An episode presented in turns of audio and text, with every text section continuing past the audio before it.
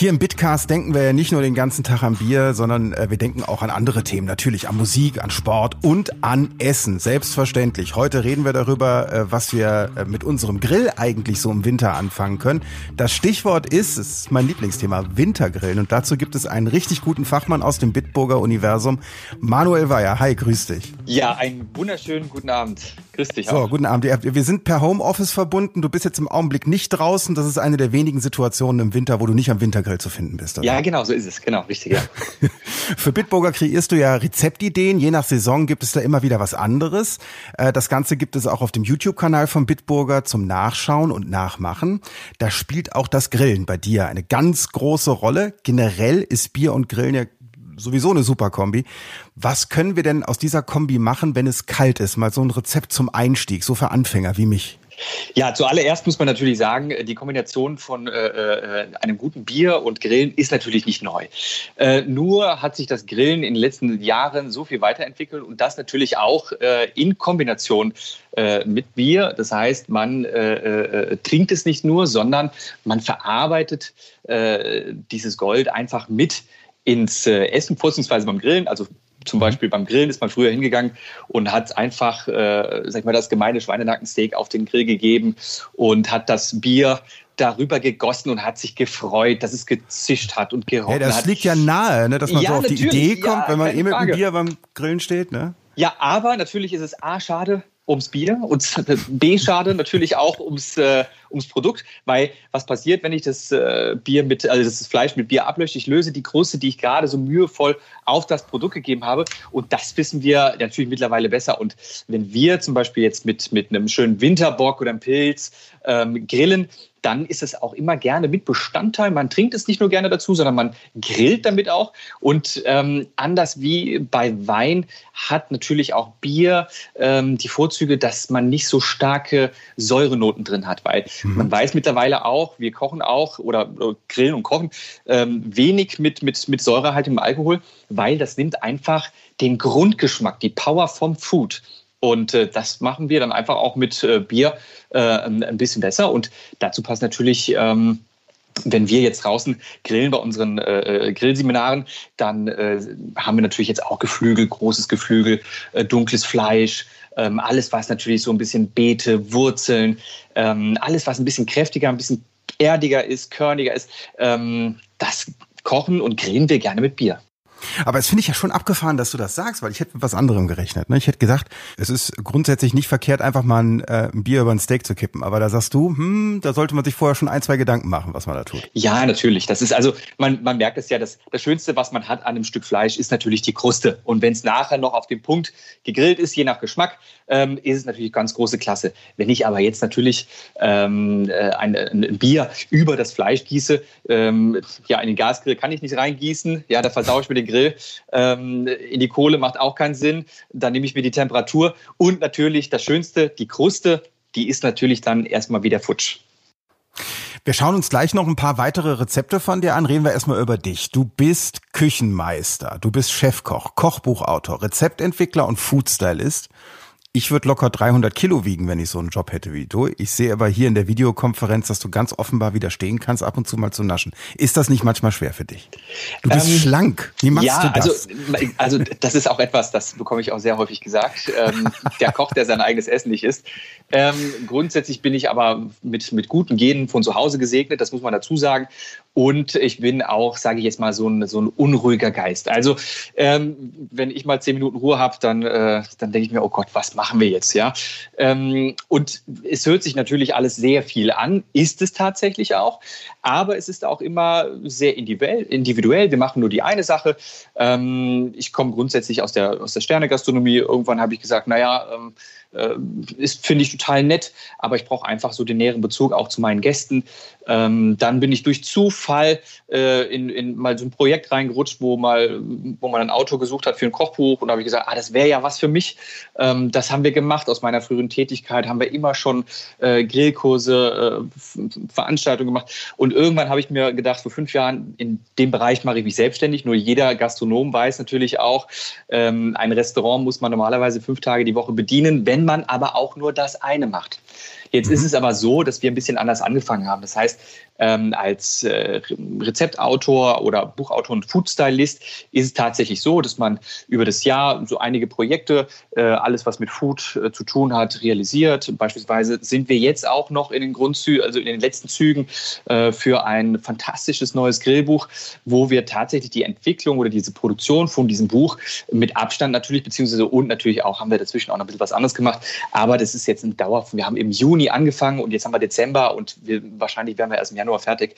Und dieser Entwicklungsprozess, dadurch, dass man das nicht am Stück macht, gibt mir natürlich auch Freiraum, das äh, unser, unser Restaurant äh, mit meiner Frau zusammen zu betreiben. Das heißt, wir haben ein Pop-up-Konzept. Wir haben das nur jede dritte Woche geöffnet, dann immer natürlich für diesen Zeitraum, drei bis vier Tage. Und es gibt jeden Monat ein komplett neues Speisenkonzept. Dekoration ändert sich. So kann man natürlich auch dann regional und saisonal kochen. Und wenn dann natürlich die Türen sich für diesen Monat dann von dem Restaurant wieder schließen, haben wir natürlich auch die Möglichkeit, wieder ganz individuell Grillkurse zu gestalten, äh, Veranstaltungen äh, durchzuführen. Man muss dazu aber auch sagen, es ist mit wahnsinnig viel Aufwand verbunden, aber dieser Facettenreichtum, gerade das Potenzial in der Gastronomie, ähm, alles, was mit, mit Food, mit Kulinarik, mit, mit, mit Grillen äh, zu tun hat, abzuschöpfen, macht es gleichzeitig auch äh, spannend und ähm, dementsprechend ja bleibt natürlich auch kein Gramm zu viel an mir hängen. Food Stylist heißt in deinem Fall ähm, jetzt ganz plump formuliert, das Auge ist mit. Du bist jetzt kein Food-Fotograf, also bei dir. Nein. Also du gehst jetzt, du gehst jetzt an die Spaghetti nicht mit mit Haarspray, damit ein bisschen mehr glänzen, Um Gottes oder? Willen, nein, das ist so ein bisschen auch dieses Märchen, was man immer so ein bisschen äh, äh, auflösen muss. Also in der in der in der Werbebranche mag das möglicherweise anders sein, ist aber auch nicht in der äh, in unserem Metier. Wenn, dann arbeiten wir nur redaktionell. Das heißt ähm, wir arbeiten einfach nur mit den besten Produkten. Und man muss auch dazu sagen, je besser das Produkt ist, umso weniger muss man daran machen. Und dann sieht das automatisch schon ähm, äh, mega gut aus. Klar, Handwerk gehört natürlich auch dazu, aber jetzt mal ein Beispiel noch zu dem, zu, zum Grillbuch zurückzukommen. Es ist tatsächlich so, dass wir in diesem Grillbuch über 700 Bilder äh, äh, drin haben, von der, von der Theorie bis von den Vorspeisen über äh, Step-by-Step-Anleitungen. Und dann ist es auch so, dass dann zwei, drei Grills gleichzeitig parallel laufen, wir an einem Tag schon etliche Gerichte grillen. Am Anfang muss man auch dazu sagen, da isst man natürlich mit Begeisterung, sagt sich, oh klasse, so ein tolles Stück Fleisch, so ein toller Fisch und ähm, auch so eine vegetarische Quiche, ähm, also Blumenkohl-Quiche, boah, ist das toll.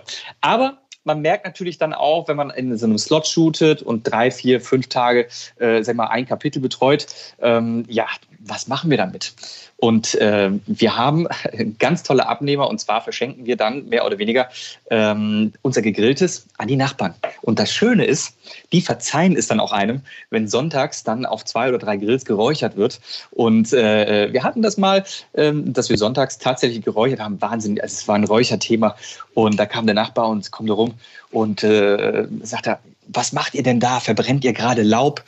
Und äh, da haben wir auch gesagt, nein, nein, guck, äh, das, was wir gerade gegrillt haben, das haben wir gerade fotografiert, wir haben schon was beiseite getan, nimm dir das mit und hab viel Spaß damit. Der kam tatsächlich auch zwei Tage später, hat sich wahnsinnig bedankt, hat gesagt, ihr dürft gerne so lange sonntags grillen, wie ihr möchtet. Er freut sich aufs ich, nächste Stück. Ich, ich nehme das jetzt aber mal so mit, also wenn du dein, äh, oder wenn ihr euer, eure, eure Gerichte fotografiert, ist da nichts dran, was man danach nicht mehr essen könnte. Das Auf heißt, das ist wirklich Fall. das pure Produkt. Nein, es muss ja auch, man muss auch dazu sagen, ein, ein, ein, ein teures Produkt muss wohl verdient sein, es muss nachhaltig produziert sein. Es gibt, äh, äh, wir haben das große Glück, dass wir natürlich ähm, auf einen Fundus haben von ganz tollen regionalen Erzeuger und teilweise auch überregional, die aber auch nachhaltig und zertifiziert arbeiten. Und dann wäre es einfach viel zu schade. Und das hat ja auch was äh, mit Respekt und Nachhaltigkeit zu tun, äh, wenn man im Anschluss dann dieses Produkt äh, oder dieses dieses Food nicht essen könnte. Und das, das machen wir nicht. Das gibt bei uns wird nichts angesprüht, es wird nichts bearbeitet. Es ist einfach das reine Food. Und das ist tatsächlich auch der Unterschied. Und man muss auch dazu sagen, ähm, man lebt ja auch so ein bisschen für das Produkt. Und dann ähm, es ist einfach auch diese Wertschätzung äh, gegenüber diesem Produkt. Und man darf natürlich auch dankbar sein, dass es das gibt. Du hast ja gerade jetzt schon gesagt, Nachhaltigkeit. Wie wichtig ist dieser Themenkomplex für dich generell? Man hört ja, äh, wenn es um die Küche geht, immer wieder äh, ganz wichtige Themen, Bio, nachhaltig, plastikfrei. Welche Rolle spielt das in deinem Leben? Also natürlich absolut eine übergeordnete Rolle. Beispielsweise, wenn wir, ähm, klar, man muss aber ein bisschen weiter vorgreifen. Ähm, ich, als, als Gast hat man natürlich auch immer so ein bisschen die Vorstellung, ähm, ich gehe in ein tolles Restaurant, ich mache meine Veranstaltung, äh, ich gehe zu einem Grillkurs und ähm, der Koch oder der Chef, der ist gerade unterwegs, geht auf den Markt, äh, kocht das alles, bereitet das zu, am Abend bekommt man das serviert. Ähm, das ist natürlich etwas, was im ländlichen Raum, und da sind wir auch begünstigt, gut funktioniert. Aber wenn man jetzt natürlich auch in der Stadt ist, da ist natürlich auch die Verfügbarkeit der eben genannten Vorzüge von Produkten äh, ein bisschen eingeschränkt. Aber es gibt sie natürlich auch. Ähm, das heißt, es gibt ähm, verschiedene Supermärkte, es gibt Metzger, es gibt ähm, kleine, auch in, in Großstädten und Ballungsgebiete gibt es auch natürlich äh, Fischzüchter, wo man einfach auch ein tolles Produkt ähm, bekommen kann. Es ist zwar teilweise mit einem bisschen mehr, ähm, mehr Aufwand verbunden, aber man belohnt sich doch auch selber mit einem tollen Produkt. Wir versuchen natürlich äh, ganz klar, ähm, jetzt auch im, Servicebereich hatten wir so ein Thema, ähm, wir verzichten natürlich auch komplett auf Strohhelme, die aus Plastik sind, sondern nehmt es doch einfach äh, eine schöne Bucatini, das sind so etwas länglichere, ähm, ja, Macaroni, sage ich jetzt mal, etwas lange Macaronis ähm, und die benutzt er auch als Strohhalm. Das ist da, da kann man schon ansetzen und auch im Kleinen. Oder wenn zum Beispiel auch ähm, ein Stück Fisch oder Fleisch zu marinieren abgedeckt wird, machen wir das beispielsweise immer mit Backpapier. Hat zwei Vorzüge. A, ich spare mir die Folie und B, ist es natürlich ist besser fürs Produkt, weil die Marinade kann langsam einziehen. Sie fängt nicht an zu schwitzen. Ich habe keine überschüssige Feuchtigkeit auf dem Produkt. Es macht sogar das Produkt besser. Und beim Einkauf ist es natürlich ganz klar so, ähm, wir haben natürlich unsere kleinen Händler, die uns beliefern oder zu denen wir auch einen sehr persönlichen, sehr familiären und auch einen innigen Kontakt über die letzten Jahre schon haben. Da holen wir natürlich ähm, unsere Produkte oder sie kommen auch zu uns. Ist natürlich begünstigt, aber ansonsten vertraut einfach auch eurem Metzger. Kauft nicht irgendwie was, was, was, was abgepacktes oder wo ihr gar nicht wisst, wie alt das noch ist oder es ist noch drei Monate haltbar. Da würde ich eh die Finger davon lassen, weil da sind so viele Zusatzstoffe drin. Ähm, ja, und ob das dann Sinn macht, das äh, muss dann, die Frage muss dann jeder dann auch für sich selber beantworten. Gibt es als Foodstylist eigentlich so einen Trick 17? Also wenn ich mir jetzt so überlege, ich mache jetzt, hat es mit dem Wintergrill nichts zu tun, aber ich mache mhm. mir jetzt äh, Kartoffeln mit äh, Rouladen oder sowas. Ne? Mhm.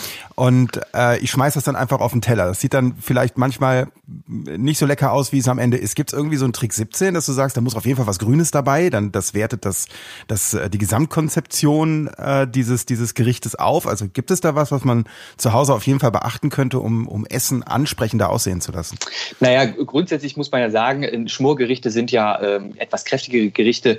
Die sind geschmacklich immer mit unter den Top 3. Aber sie sind natürlich manchmal von der Optik nicht so ganz so erotisch. Das heißt, wenn ich jetzt äh, das Bild vor mir sehe, dann sehe ich die Roulade in Soße. Wenn ich Roulade in Soße sehe, ja, dann habe ich einen, einen, eine braune Struktur. Und das ist natürlich so nicht ansprechend. Das heißt, ich würde dann beispielsweise die Roulade, die würde ich zum Beispiel schon aus der Soße rausnehmen, würde sie in Tranchen schneiden, würde die Soße äh, leicht abbinden, würde mir immer für Schmorgerichte immer einen tiefen Teller nehmen, weil ein Schmorgericht lebt einfach auch von Soße.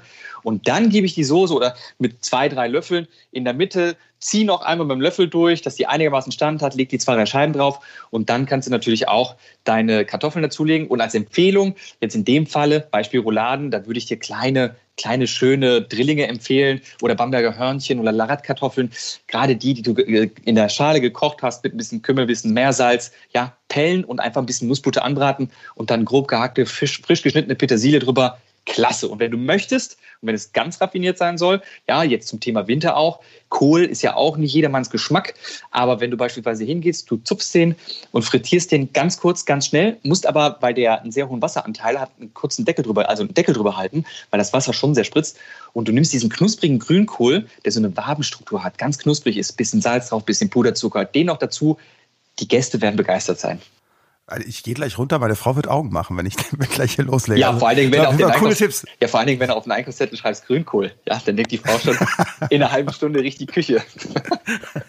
Jetzt stelle ich mir das Foodstylen beim Wintergrillen so ein bisschen kompliziert vor, weil beim Wintergrillen bin ich jetzt erstmal traditionell draußen. Vielleicht habe ich sogar noch Handschuhe an. Ähm, ist das denn so ohne weiteres möglich in der Gartenküche oder muss man zum, zum Dekorieren des Essens dann reingehen?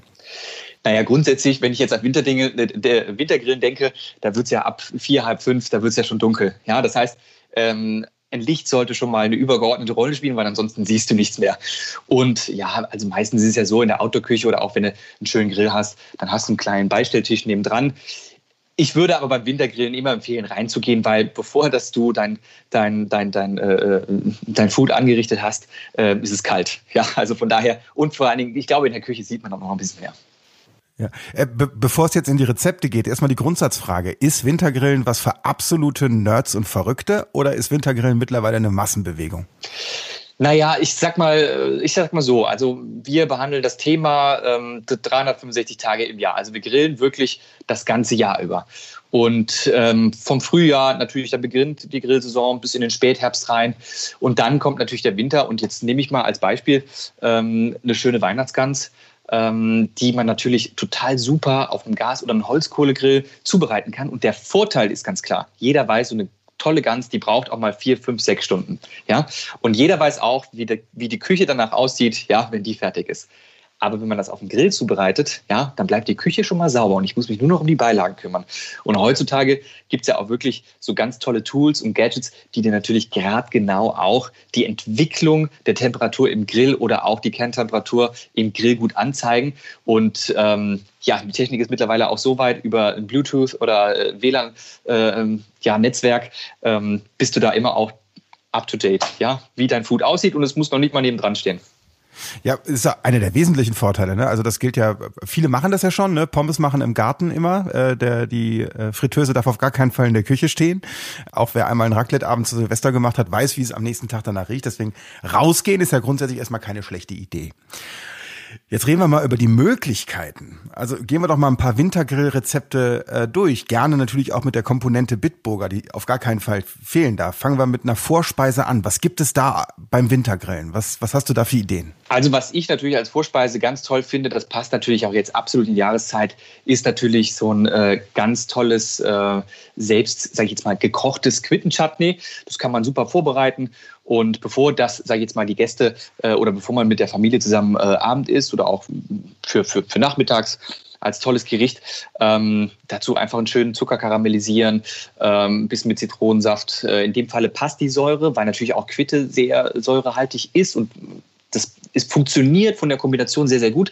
Und äh, Zucker karamellisieren, ein bisschen Zitronensäure, dann mit einem Bitburger Radler Naturtrüb ähm, ablöschen, sirupartig einkochen und erst dann gebe ich meine Quitten dazu. Und jetzt kommt's. Wenn der Sirup eingekocht ist und ich gebe die Quitten dazu, dann quasi die Temperatur nur noch auf niedrige bis mittlere Hitze ähm, einstellen, weil durch diesen äh, durch Zucker, äh, Zucker ist genauso wie Salz hydroskopisch, entziehe ich dem der Quitte den Saft und ich schmore quasi die Quitte im eigenen Saft. Und das ist ganz toll. Und als kleine Empfehlung, vielleicht das Ganze noch mit einem Backpapier abdecken, weil ein bisschen Flüssigkeit soll reduzieren von der Quitte, aber sie soll auch nicht komplett drinnen bleiben wie beim Deckel. Und äh, dann kann ich natürlich mit geschmacksgebenden Zutaten arbeiten, wie zum Beispiel jetzt Zimt, schöne Anis. Ein bisschen ausgefallener wäre natürlich äh, Vanille, rosa Pfeffer. Oder ich bin auch ein ganz großer Fan von Tonkabohne. Also gerade auch in Süßspeisen ähm, ja, ist die Tonkabohne äh, bei mir eigentlich auch ständig im Einsatz. Welchen Zeitaufwand muss ich so mitbringen für die Vorspeise, die du gerade beschrieben hast? Also sagen wir mal so, das Quittenchutney, das bereite ich mir vor, das dauert ungefähr so 20, 25 Minuten. Wenn das die Quitte gut Saft gelassen habe, habe ich automatisch auch schon so ein bisschen eine Basis äh, für äh, die Vinaigrette. Das heißt, ich gebe noch ein bisschen Olivenöl dazu, schmecke das Ganze mit ein bisschen Salz äh, und gegebenenfalls noch ein bisschen schwarzen Pfeffer ab. Und dazu grille ich mir eine schöne Entenbrust. Und da ist natürlich die Königsdisziplin, einfach eine tolle Kruste zu bekommen. Ähm, bei einer Entenbrust auch ganz klar, ähm, das ist tatsächlich auch so ein bisschen wie im richtigen Leben. Die weiblichen Entenbrüste sind ein bisschen zarter als die männlichen, sind ein bisschen feiner ähm, an dieser Stelle. Aber die Haut einfach so, die hat eben so ein Gewicht so zwischen 200, äh, ja, 220 bis 250 Gramm.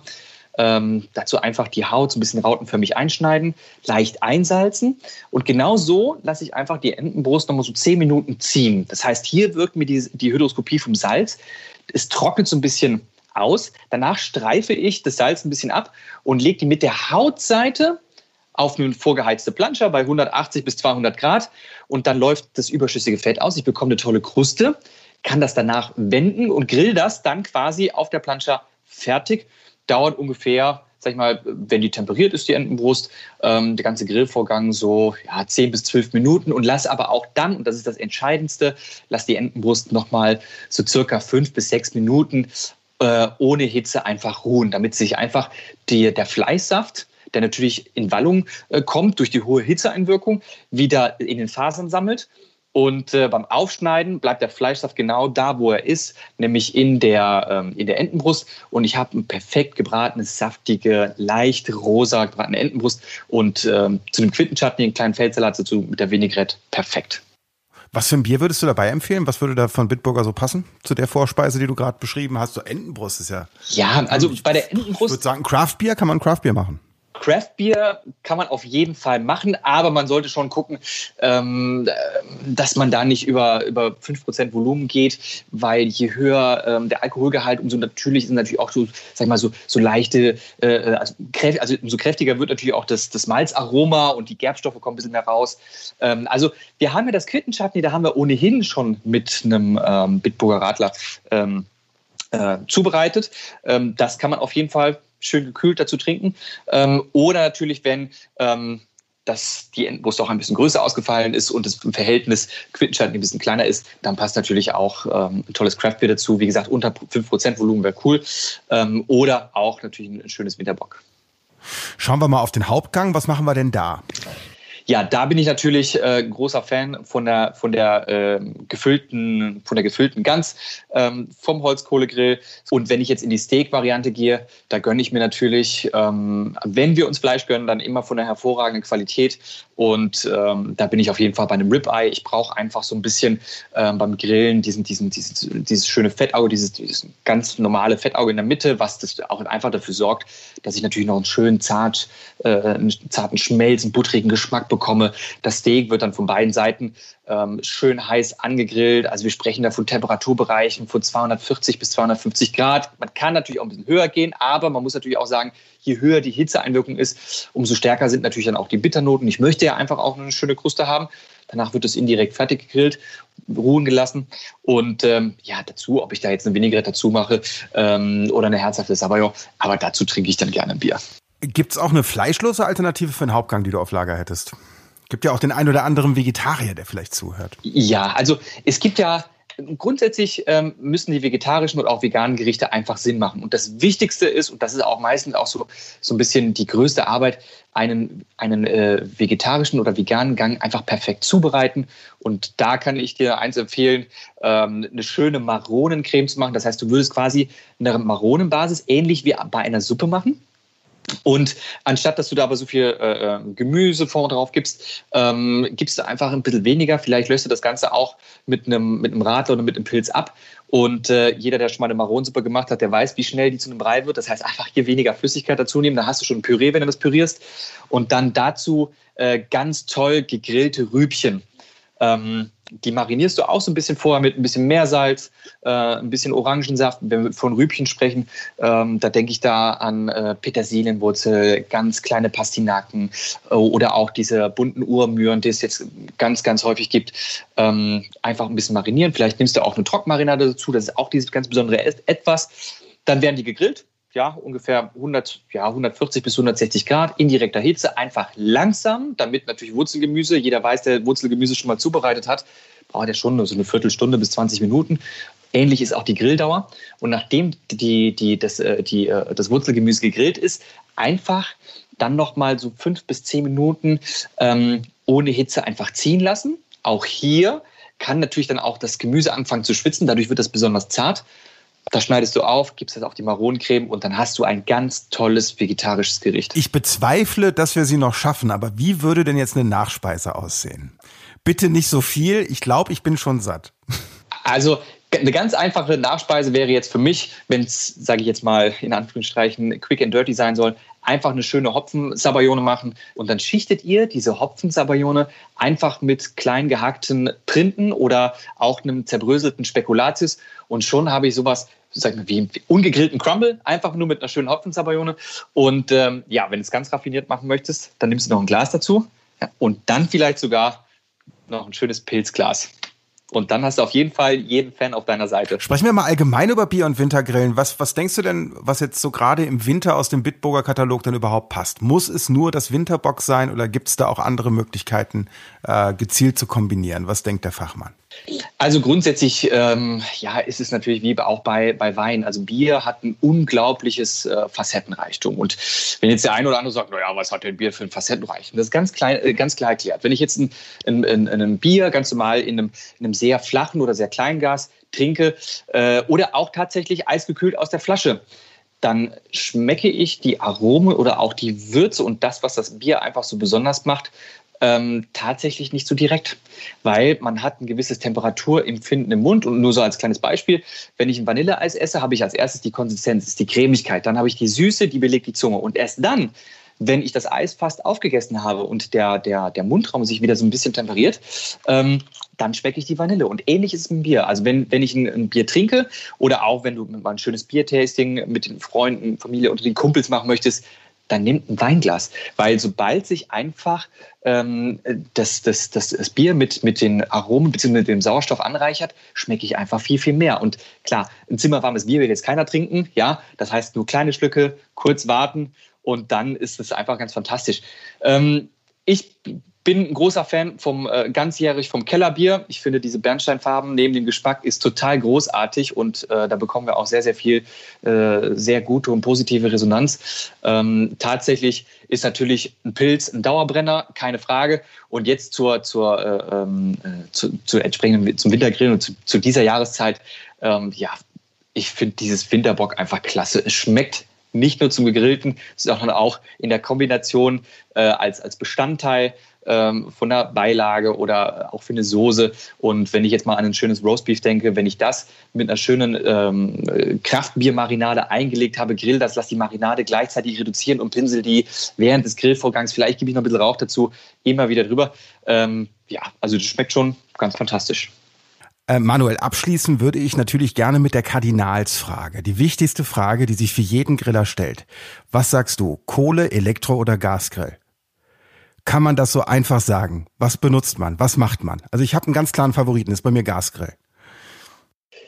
Also tatsächlich ist es so, ähm, das kommt immer so ein bisschen, also man kann es nicht ähm, verallgemeinern. Jeder hat natürlich auch in seinem Grillverhalten äh, ja, spezielle Vorzüge oder auch äh, Gegebenheiten. Wenn ich jetzt mal in der Stadt bin und habe nur einen Balkon, da habe ich natürlich jetzt nicht die, äh, die Möglichkeit, einen äh, äh, Wassersmoker aufzustellen und dann 24 Stunden zu räuchern. Ich glaube, ähm, da würden die Nachbarn schon auf die Barrikaden gehen.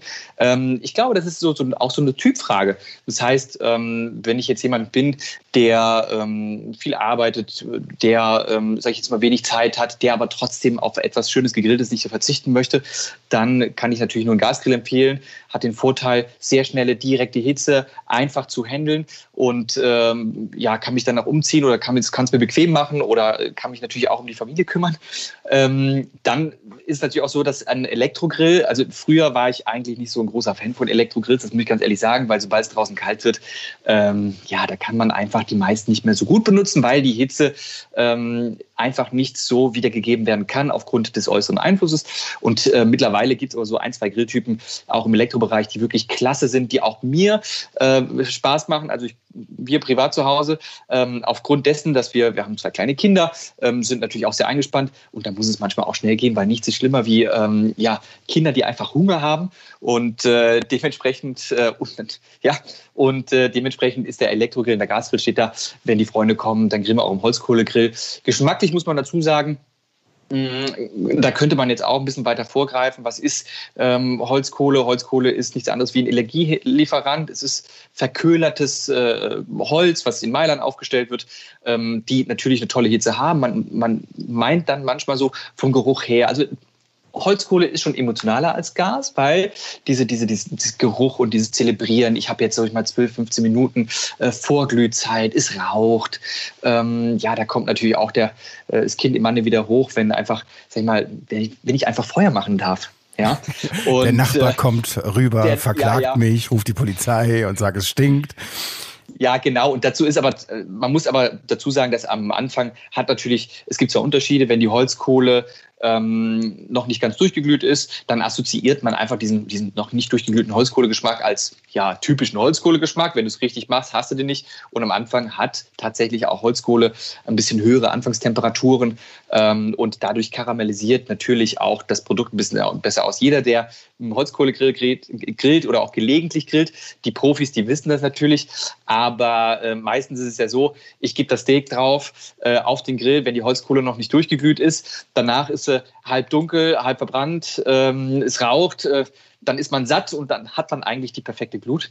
Vielleicht hier einfach ein bisschen geduldiger sein und ansonsten, ähm, gerade auch im Gasgrillbereich, ähm, gibt es so tolle Grills mit, mit beispielsweise mit einer Searso, mit einem Zusatzbrenner, wo ich besonders hohe Hitze punktuell auf mein Grillgut bekomme und äh, dementsprechend ist es tatsächlich ähm, ja eine Geschmacksfrage. Es ist natürlich eine Vorzugsfrage, welcher Grilltyp bin ich und ähm, ja, also aber ich kann dir sagen, der der, der, der Hang zum Zweitgrill ist auf jeden Fall da. Und äh, viele Fans, die haben auch einen Drittgrill, Viertgrill, haben wahre Autoküchen mit Grillpalasten. Ähm, ich gehöre auch dazu, weil ich grill auch tatsächlich gerne und auch bei uns im Restaurant, da lasse ich natürlich auch diesen, diesen Geschmack ähm, von Rauch oder auch von diesem sehr heiß angegrillten, lasse ich natürlich bei uns auch mit einfließen und die Gäste lieben es.